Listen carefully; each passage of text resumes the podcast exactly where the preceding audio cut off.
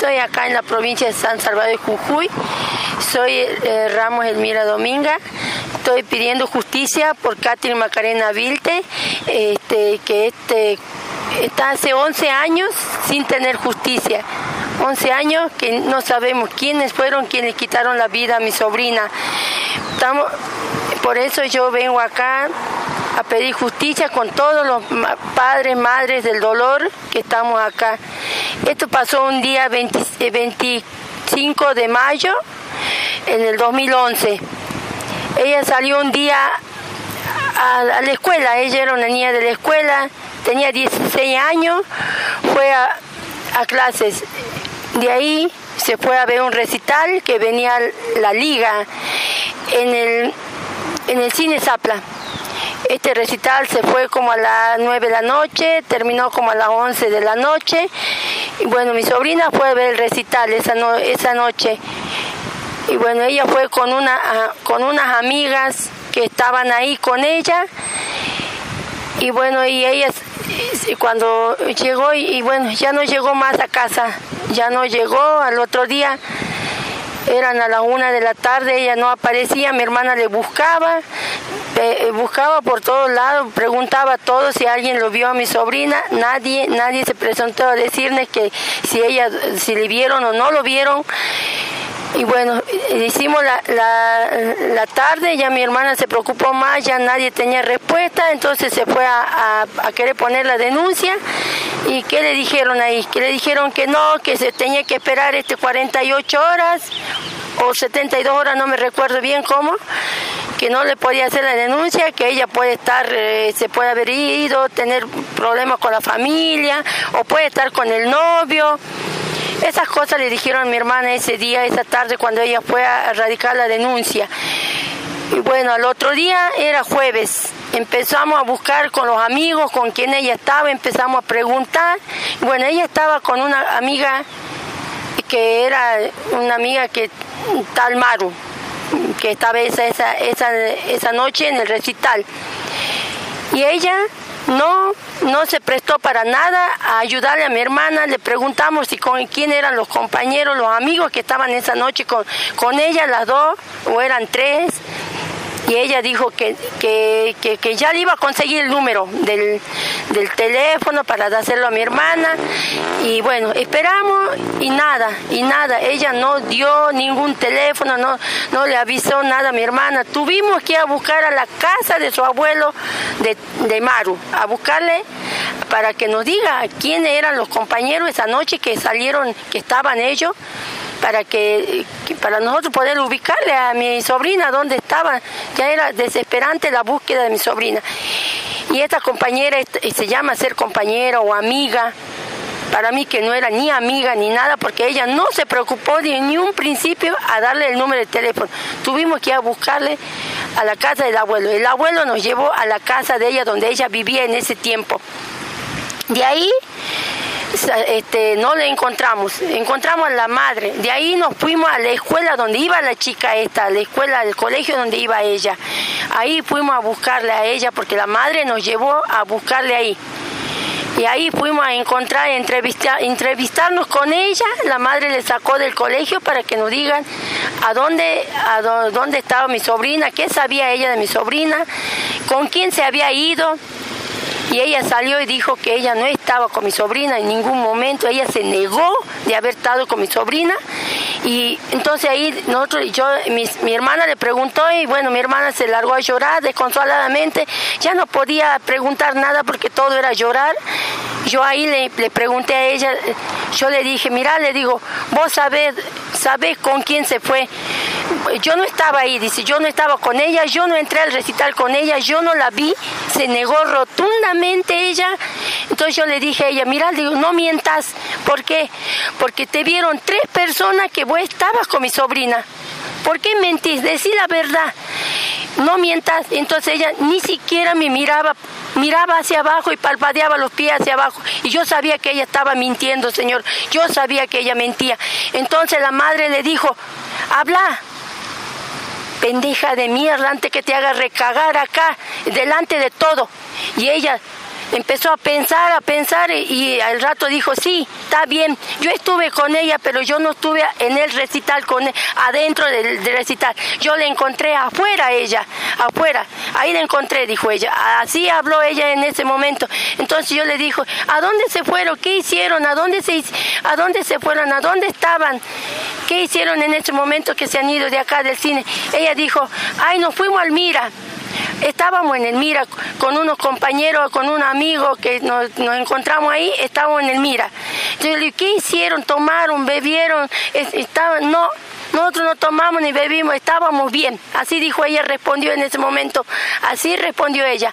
Entonces yo le dije, ¿Y a dónde se fue? ¿Cómo, cómo se fue Katy? ¿Cómo, ¿Hasta qué hora? Estábamos hasta las 4 o 5 de la mañana, dijo ella. Entonces yo le dije, ¿pero con quién se fue Katy? Entonces cuando estaban ahí ustedes todos juntos, ¿con quién se fue? Entonces ahí conocimos un amigo esa noche, que ahí le conocí, ese amigo, eh, con ese, y ella se dijo que se iba a ir a ver el novio, dijo. Entonces le llevó el amigo a... ¿Puedo decir el nombre? Bueno, ella se fue con, con, dijo que se fue con el amigo que conocieron esa noche. Bueno, no le doy el nombre por respeto a esto que estamos llevando la causa. Dijo que le llevaba, le, le llevó en la moto que le llevó en la moto, que, que ella le pareció raro, que volvió rápido el amigo, que le que dijo que le dejó, no sé, no sabía dónde le dejó, que volvió a buscarle al otro amigo que estaba en esa noche, que era compañero de la escuela, que donde iba mi sobrina, que él vino, le llevó a ese amigo y se fueron en la moto. Y dice que según ya cuando ellos se fueron, se fueron a, para allá en la moto, los, dos, y dice que le vieron a mi sobrina que iba caminando por la cancha Zapla, por el, no, sí, por la cancha Zapla, y que ahí ellos le dice que le ofrecieron, dice que le dijeron, te, llevo, y mi sobrina dijo que no, que ella se iba a ir caminando, que se iba caminando alto palpalá a ver el novio. Según el relato, son todos de ellos que ellos dijeron, pero no sé si fue así. De ahí no se supo más nada. Los amigos que conocí esa noche, por versiones de que ya el otro, empezamos a seguir preguntando. El compañero que fue amigo de la mismo colegio que iba mi sobrina, ella, él apareció con el delantal, con la carpeta de mi sobrina. Él lo tenía, lo tenía la madre del chico, eh, que es era el compañero de mi sobrina de la escuela. Le tenía la carpeta y el delantal. Y entonces mi hermana le dijo, este, ¿dónde está su, hijo que, que, no, este, que no se ve? Eh, mi hijo también está perdido, no sé a dónde está mi hijo, no sé, él dejó esto, únicamente dejó esto nada más, dejó el delantal y el guardapolvo. Y yo no sé dónde está mi hijo porque él también está perdido. Así dice que le dijo la madre a mi hermana, porque ella le entrevistó a, la madre de este chico, compañero de mi sobrina. Y, bueno, y el otro amigo que, que llevó en la moto a mi sobrina, le entrevistó mi cuñado. Mi cuñado le fue a ver al chico que, que consiguió, que le llevó en la moto, que decir que, que él volvió rápido, que según declaraciones de la amiga. Él dice que dijo que, le bajó a mi sobrina ahí en, el paso de Jama y que en la, esquina hay semáforo. Que venía, que él dijo que relató él diciendo que le bajó a mi sobrina por miedo, que venía la policía atrás y con mi sobrina se quería tirar, según él dijo que mi sobrina se quería tirar, si no le bajaba, ella se tiraba. Entonces de ese miedo, él paró y le bajó a mi sobrina ahí, ahí le bajó. Y él según mi sobrino, mi cuñado, le visualizó a este chico que él tenía rascuños, no me recuerdo dónde, pero yo no sé si eso está en la causa de los rascuños que tenía este chico, el, el, amigo que han conocido esa noche. Por eso nosotros nos preguntamos, la policía, la brigada de investigación que investigó todas estas cosas, nunca nos dijeron qué es lo que pasó con mi sobrina, qué es lo que hicieron estos chicos. Nunca nos conté, dijeron qué es lo que declaró estos chicos, qué declaró los dos amigos y la amiga. Nada, no nos dijeron. Todo era bajo secreto sumario, señor. Todo era bajo secreto sumario. Pero nosotros éramos como éramos una persona ajena que nunca nos podía decir nada la policía de A mí todo esto me parece raro para mí que acá hay gente con alto poder, gente que tiene plata, gente que son con muchos recursos para poder callar a un juez, a dos jueces. Lo, amenazaron, la abogada que teníamos al principio, le amenazaron. Esta abogada dijo que le amenazaron por otra causa que no era de mi sobrina, que era una causa de otro. Pero para mí, que él han amenazado por la ¿Por qué le dejó la causa a mi sobrina si no la amenazaron por eso? Eso es lo que yo me pregunto. A ella le rompieron la lápida donde ella trabajaba, la doctora. Entonces, ella nos dejó el caso ahí y no de por esta abogada estábamos íbamos sabiendo cosas que cómo iban declarando, qué iban diciendo, pero como la, la, abogada renunció a nuestro caso, de ahí nunca más, nadie más lo hizo el caso de mi sobrina. Tomamos otro abogado, tampoco hizo nada. Tomamos otra abogada que se llamaba este, Vargas, Natal Mariana Vargas. ¿Sabe lo que hizo esa abogada? Le perdió el expediente que tenía mi hermana, lo que sacó, le perdió el expediente. ¿Cómo puede ser un letrado que vaya a perder un expediente? Y encima todavía le dijo a mi hermana, no, que yo te lo entregué. ¿Por qué nosotros, cómo, si nosotros se lo dimos a ella, cómo lo va a perder el expediente? A ver, dígame, todo eso, yo digo que todo eso lo, lo, lo, lo han, han hecho porque hay alguien quien está, que tiene, mueve la montaña porque tiene plata y nosotros pobres que no tenemos nada, donde caemos muertos, por eso nos hacen esto. Por eso no hicieron nada con la causa de mi sobrina. Ellos saben bien quiénes fueron los asesinos. Estos tres chicos que han estado esa noche saben, a mí me late como, como corazonada de mí, yo presento, que ellos saben quiénes fueron los asesinos de mi sobrina. Están amenazados o bien que ellos se mandaron su parte, ellos mismos le mataron a mi sobrina y la amiga sabe bien quiénes fueron los asesinos. Ella no habla, solo Dios sabe por qué no lo habla. ¿Por amenaza o porque ella también es cómplice de esto que pasó con mi sobrina? Ella lo sabe muy bien. Entonces yo quiero que ahora, ¿por qué pasó cuando tomamos la causa? Le tomó esta abogada, la primera abogada, tomó la causa, estaba el juez Gutiérrez a los tres meses le quisieron, le cambiaron a otro juez que era Rostegui, fue a Rostegui. ¿Y por qué nos decía la abogada que a nosotros, que, nosotros vayamos al, juzgado, a donde estaba, que le encontremos, que le digamos por favor que no le cambien a otro juez? No, ¿sabe qué nos dijeron? Que, que, tres meses le lee el uno, tres meses lee el otro abogado, el otro juez, digamos. ¿Por qué es así? Yo no sé, nosotros no sabíamos ley en ese tiempo, no sabíamos nada, nunca nos metimos en esto, nunca sabíamos, nunca ni siquiera caímos presos para saber cómo son las leyes, nunca sabíamos nada, no sabíamos nada, nos enredaron como ellos quisieron, no hicieron no manejaron como sus títeres de ellos. Así nos manejaron, así nos hicieron. Por eso esto duele, duele porque me estoy sin saber quiénes fueron los asesinos de mi sobrina. Usted puede saber, mi hermana por eso ya no cree en la justicia. Dice que para ella será la justicia divina, pero Dios hará pagar todo esto lo que ellos hicieron. Ellos sabrán. Por eso uno duele. Por eso uno, yo vengo a pedir justicia acá con la madre dolor, con el padre dolor. Nadie ni los fiscales, ni los jueces, nadie ha hecho nada. Pasó, ¿cuántos gobiernos pasó acá en la provincia desde que le quitaron la vida a mi sobrina? Nadie. Por eso yo digo que esto es una persona que, que tiene dinero, que, que es un lugar, es del poder, alguien, no sé. Pero esto así, no sabemos nada hasta el día de hoy. ¿Quiénes fueron los asesinos? Pasó todo esto. Ahora quisimos, eh, cuando empezamos con el caso de Yara, con, con la mamá de Yara empecé yo a salir a, pedir justicia por mi sobrina. ¿Qué dijeron? Que la causa del, del 2011 no entraba al, de partir del 2012.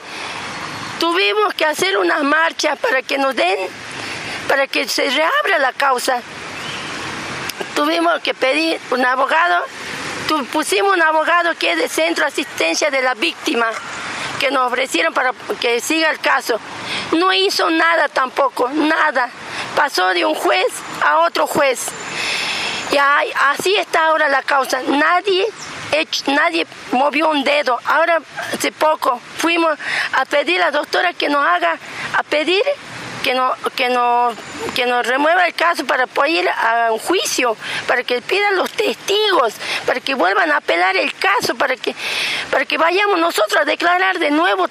Según la doctora dijo que ya le estaban por dar por terminado el juicio, según la secretaria, le había dicho que ya no hay más que hacer, que, el, caso es cerrado, porque ya no hay no se puede pedir a los testigos, no se puede pedir a los chicos que estaban en ellos no pueden declarar, ellos si quieren van a declarar. Eso a mí me dio de entender la abogada que está en el caso de mi sobrina, que se llama Virginia es, está por el centro de asistencia a la víctima, esta abogada.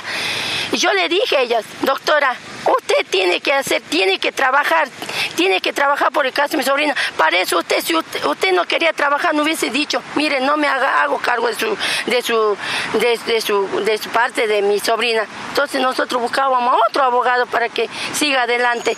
Pero ella ahora dijo que va a pedir, bueno, ahora como se vino la, la, la ahora que están en feria, bueno, eso, bueno, ahora todavía no nos dijo nada si, si vamos a ir a juicio, si vamos a poder declarar los testigos, todas esas cosas hasta ahora no tenemos nada. Así que el caso de mi sobrina está en cero, en cero.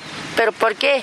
Porque no trabaja bien los jueces, los fiscales, no han hecho nada hasta el del año pasado, en el 2020, en, en octubre, noviembre, por ahí se reabrió la causa el año pasado tuvimos que hacer una, marcha para ir a pedir al juzgado para que se, para que den, para que entreguen el,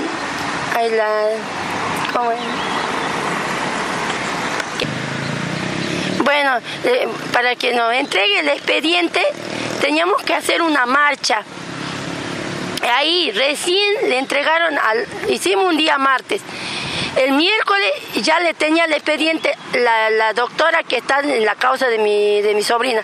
¿Por qué tenemos que ir a, a pedir, a hacer una marcha y a exigirlo.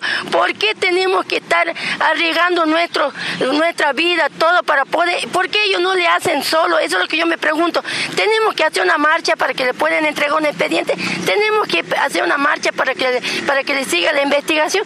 Todo es una marcha. Acá en esta provincia no, no trabajan bien los jueces, no sé qué es lo que pasa, no sé cómo este gobierno puede tener jueces tan yo digo que son corruptos o no les pagan. Les gusta ir a calentar el asiento más estos jueces, estos fiscales. Yo no sé, ya no les entiendo la justicia de nuestra provincia. Yo, yo no sé por qué no trabajan como deberían trabajar. Para eso ellos les pagan, para eso ellos cobran. Y si no tienen esa competencia para trabajar, ¿Por qué no le dejan a otro para que trabaje, otro juez, otro fiscal, otro, otra policía de investigaciones? ¿Por qué no, no dejan si no, si no son tan, no son tan responsables para hacer estas cosas para que ellos puedan hacer? ¿Para qué se ponen al frente si no lo van a hacer? A ver, ¿por qué? Eso yo me pregunto una y otra vez. Tenemos que hacer marcha tras marcha para que nos puedan escuchar. Entonces yo quiero que ahora me escuchen por los medios que vienen, por todos los medios. Yo pienso que estamos siendo escuchadas. Espero ser escuchada y tener justicia por mi sobrina. Eso es lo que yo quiero por ahora, que me escuchen todo, todo el país, en nuestra Argentina, todos los casos, no solo el mío, hay montones de casos que, que están ahí esperando para que sean, esperando el juicio, esperando que tengamos un día de juicio para llegar a saber quiénes fueron los asesinos. Sí, mi sobrina era una chica con 16 años, llena, llena una vida para vivir, era una chica llena de sonrisa, todo para ella, nadie, todo eran sus amigos, ella tenía una buena amistad, ella nadie le, a nadie le decía que este va a ser mi amigo, para ella todos eran iguales, era una chica llena de risa, una, una chica que le gustaba eh, compartir con todos, a nadie le hacía de menos, ella era para mí era una chica excelente, estudiaba, era una, chica que le gustaba compartir, confiaba en su mamá, le contaba todo lo que ella hacía. Jamás, jamás ella dejó de, eh, era muy amiga de mi hermana. Era una, buena chica. Para mí, Mi sobrina ha sido todo, eh, se nos terminó la sonrisa de ella. Hasta el día de hoy ya no sonreímos como antes, como ella sonreía, ya no. Se nos terminó toda la familia por estas lacras de mierda que le quitaron la vida a mi sobrina. Por eso yo digo que algún día ellos lo van a pagar, van a saber cómo es. Algún día, ellos también van a tener hijo algún día y van a saber qué es el dolor de un hijo. Cuando un hijo se enferma, cae al hospital, el dolor que uno siente por un hijo. Bueno, ellos algún día también ya tendrán o no lo tendrán hijo, pero cuando lo tengan van a saber lo que es sentir el dolor de un hijo, perder un hijo, llevar en tu, en tu entraña tantos años, llevar las entrañas de uno para saber lo que es el dolor de un hijo, ¿no? Por eso yo le, digo a esta, a esta amiga de mi, de mi sobrina que ha estado esta noche, que por favor diga, que hablen, que digan que ya se callaron 11 años. ¿A quién tiene miedo? Que digan la verdad. ¿Quiénes fueron? ¿Quién le quitó la vida a Katy? ¿Quiénes fueron? Ellos saben. Estos amigos que han estado esta noche también. Que digan la verdad. ¿Por qué callan? ¿A quién tiene miedo? O, ellos fueron quienes quitaron la vida. Ay, bueno, si fueron ellos, bueno, obvio que no van a hablar. Pero para mí sí, ¿por qué tienen que callarse si no fueron ellos? A ver, dígame, ¿son los cómplices? ¿No les duele que una madre día a día sufre, llora todos los días mi hermana por mi sobrina a no recordar, recordarle que un día su cumpleaños, una fiesta, para no, no la tenemos al lado de nosotros. Eso es lo más doloroso que uno, nosotros pasamos. Ya no tenemos ni una Navidad, ni un año nuevo, ni un cumpleaños. Ya no es lo mismo como vivíamos antes, como era nuestra vida. Yo tengo, yo tengo una familia muy corta, que somos dos nada más, por eso de que más el dolor que yo siento por mi sobrina. Ella fue una, chica llena de sonrisa y todos le conocen, todos sus amigas. Cuando fuimos al, a la, a la morgue a, reconocer a mi sobrina también. El doctor, ¿qué nos dijo? El doctor dijo que mi sobrina fue violada por más de tres, cuatro personas. La violaron, me la quemaron, me la ahorcaron, me la golpearon. Fue asesinada brutalmente mi sobrina.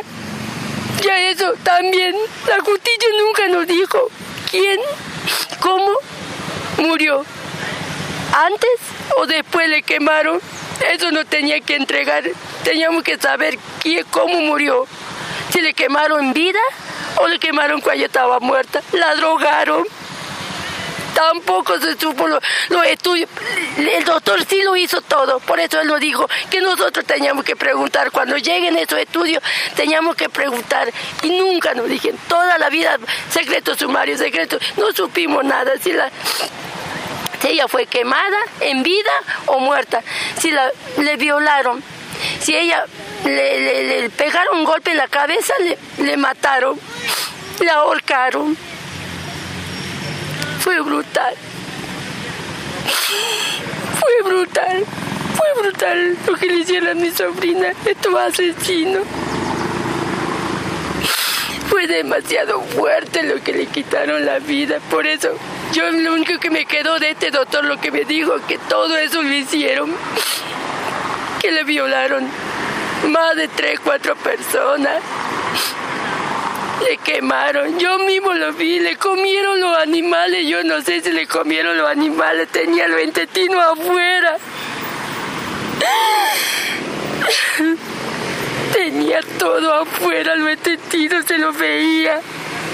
Yo le vi porque yo la vi, la cambié. Por eso es lo que más me duele a mí, porque yo la vi a ella, mi sobrina, como estaba. Tenía golpe. Por eso será que me duele tanto lo que lo han hecho.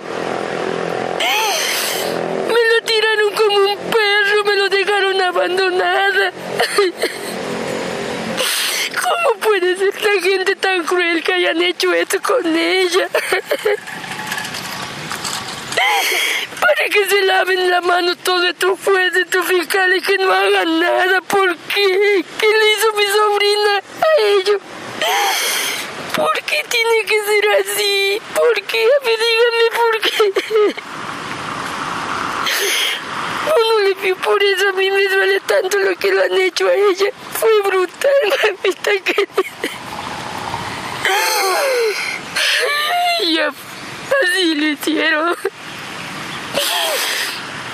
Y nunca nos entregaron esos estudios, nunca nos dijeron qué fue lo que le pasó, cómo fue, cómo murió, nunca. Todo era secreto sumario, hasta el día de hoy.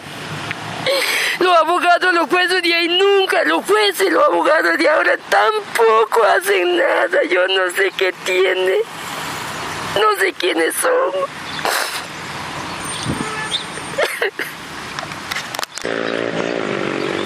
Sí, bueno, yo mi sobrina era una, una chica muy, tenía, tenía su amistad, ella confiaba en todos, ella, ella, para ella todo era su amigo, todo para ella era la amistad que ella tenía, que eran gente, chicos, que nadie le iba a hacer un daño, pero ella era una chica que confiaba en todo, ellas, para ellos todo eran sus amistades, para ella todo eran, todos los chicos eran iguales para ella. Ella nunca eligió una amistad, nunca le rechazó un, amigo porque, porque era, eh, qué sé yo, que era un chico que, que tenía una mala fama, que tenía. Para ellos, ella todo era, todo le caía bien.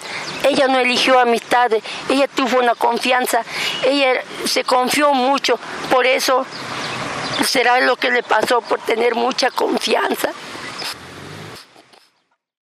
le conocen cómo era mi sobrina. Era una chica bien buena. No era una chica antipática, para ella todo era la amistad, a nadie le negaba su amistad. Eso fue lo que le llevaron ahora a la muerte a mi sobrina, por ser una chica tan confiable, porque ella ha sido una ella confió todo en su amigo esa noche para que así lo lleve y le quiten la vida. No sé quiénes fueron, pero eh, ahí yo quiero saber eh, fueron, que para eso pido a la justicia que acelere el caso de mi sobrina, que hagan, que trabajen, que sepamos quiénes fueron, no que me vengan a decir que van a cerrar el caso y que ya no se puede más. ¿Por qué? ¿Por qué? Porque hay casos de 20 años, 30 años. Yo veo averiguo y, y, salen los casos de 10, 20, 30 años. ¿Por qué de mi sobrina no puede salir? A ver, dígame, yo me pregunto, ¿por qué no puede salir el caso de mi sobrina? ¿Qué hay? ¿Quién guarda el secreto de mi sobrina? ¿Por qué? ¿Quién son? Son gente del poder, por eso, por eso no le hacen justicia. Tengo que mendigar la justicia para que lo haga. Le pido al señor gobernador, por favor, confíe en él. Hasta mi voto le di por él, pero él para que no se haya escuchado nada, para que no me escuche, ¿por qué?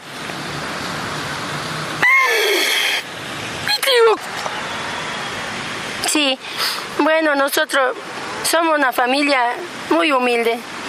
Trabajamos tenemos el trabajo de día a día para llevar nuestro plato de comida eh, de día a día. No tenemos, no somos, no trabajamos ni por el Estado, ni un trabajo por, por las empresas, no tenemos nada. Somos trabajo, tenemos nuestro trabajo, yo y mi hermana, mi cuñado, toda mi familia, trabajamos del día a día, nos ganamos el pan del día a día. Por eso estamos acá como estamos sin poder hacer la justicia de mi sobrina porque no nos alcanza para poner más dinero, para pagar más de lo que no podemos pagar. Por eso yo, mi, mi hermana, mis sobrinos, tengo dos sobrinos, está compuesto por dos sobrinos y mi hermana y mi cuñado. Ellos viven de día a día. Por eso yo quiero que esto, yo también trabajo, vivo de día a día. Nuestra familia está compuesta por, no somos dos hermanas nada más, no tengo más, somos dos y mis sobrinos nada más. Por eso yo vengo a pedir justicia.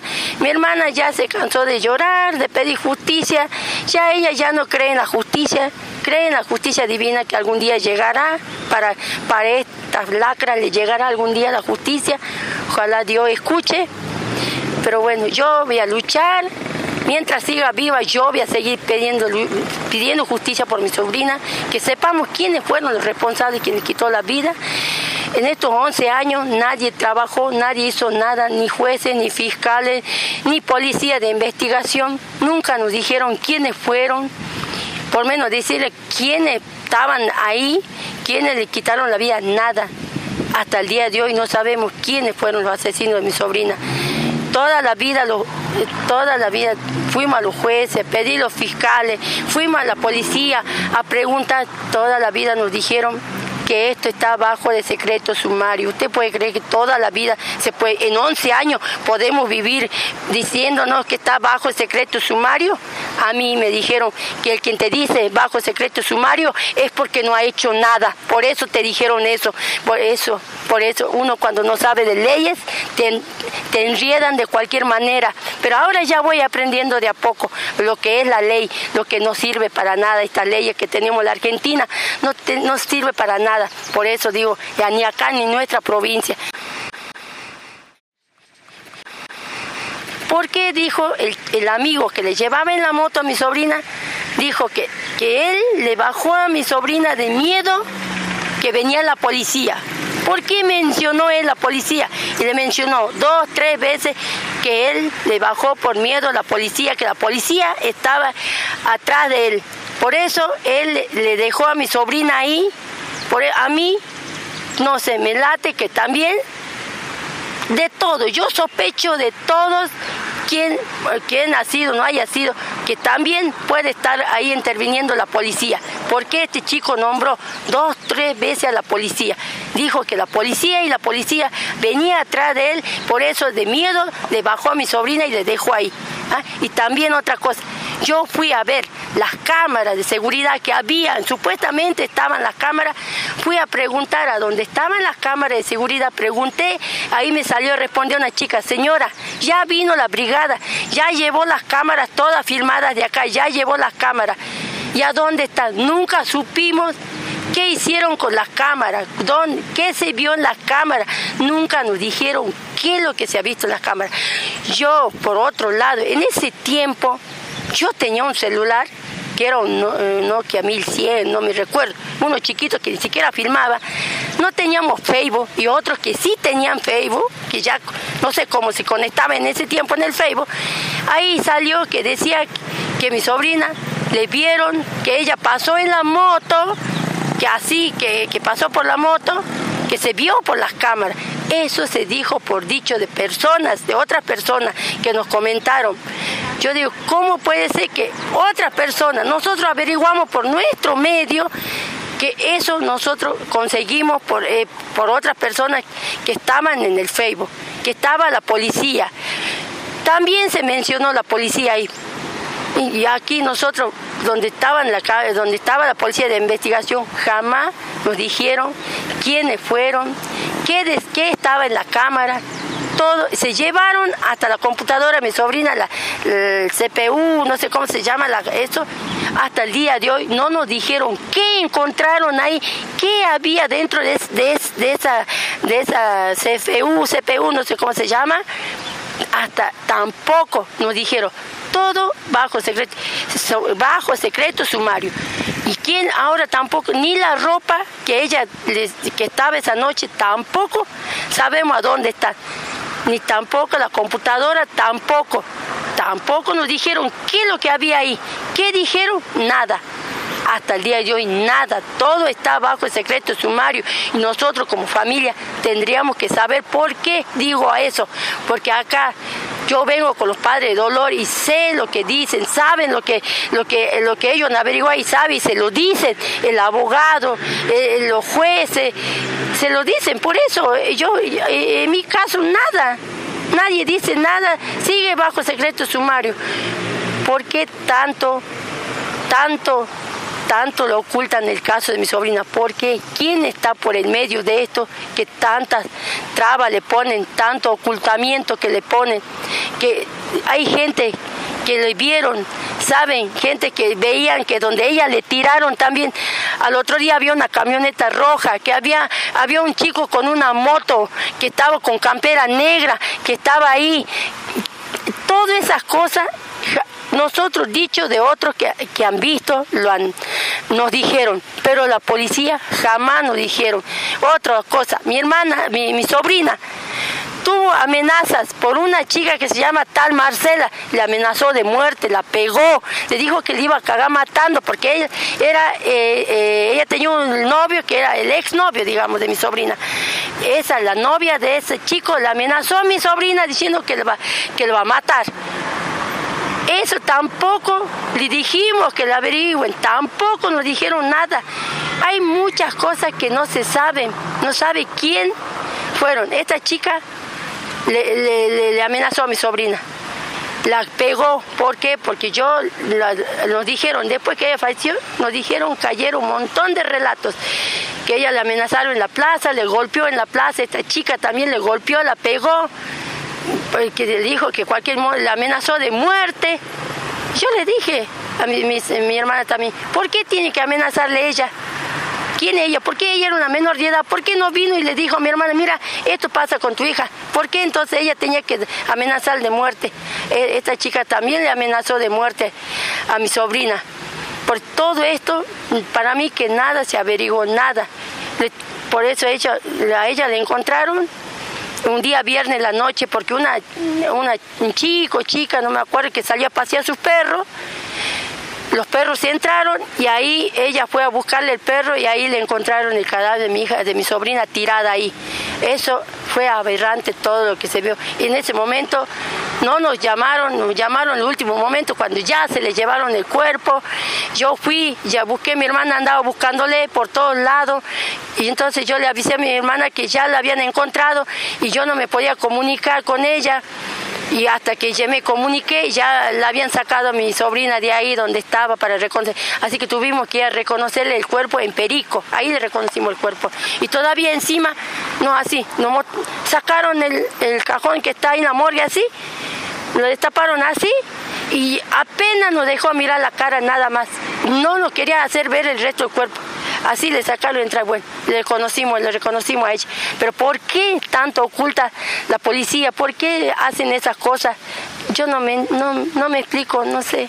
Porque no sé si así será la manera de trabajar de la policía, no, la verdad que no me explico hasta el día de hoy, no entro en razones hasta el día de hoy cómo tienen que trabajar, mandan policías que no saben nada de investigación, mandan policías que recién entran para investigar, por eso hacen la, la, causa de mi sobrina en el hecho que han hecho, no sé si la habrán hecho bien, para mí que la han manejado como ellos han querido, han hecho, no, han no han trabajado como correspondía en, eh, ese día que donde le encontraron a mi sobrina. Para mí que también puede haber pasado eso y han hecho lo que ellos han querido. Han mandado gente que eran incompetentes, que no sabían cómo levantar un cadáver. Por eso, eso también, yo también hay esas dudas que ellos hayan trabajado mal. No sé, todo esto, y si no, son todos que son gente de poder, gente de la misma policía, gente de que son que tienen que mueven dinero, que le pagan a los jueces. ¿Por qué le cambiaron de a mi sobrina del juez Gutiérrez al juez Arostegui, siendo que nuestra abogada decía que no le cambien, que no le cambien? ¿Por qué no pedía eso? Entonces yo, yo pienso que que, entra un juez tiene que terminar la causa. Un juez, ¿por qué tiene que leer otro juez? Si un juez entra para leer toda la causa, es un expediente grande para leer. Ah, entonces, ¿cuánto más tarda para poder leer el, otro juez para que voy a leer vuelta el expediente? Por eso esta doctora nos pedía que no, nosotros fuimos, no, eh, la ley es así, señora. Este tres meses averigua este juez y después tiene que entrar otro juez a averiguar la causa. no, no se maneja con un solo juez. Eso nos dijo ese día cuando nosotros fuimos a pedir, por favor, que no le cambien, que le siga el juez Gutiérrez haciendo la causa de mi sobrina, porque él fue el primero que, que llegó ese día, estaba él de, de turno, creo, el juez este, queríamos que él más siga, pero no, ahí nosotros dijeron que, que cada tres meses se cambia los jueces. Y para mí que no era así como ellos decían.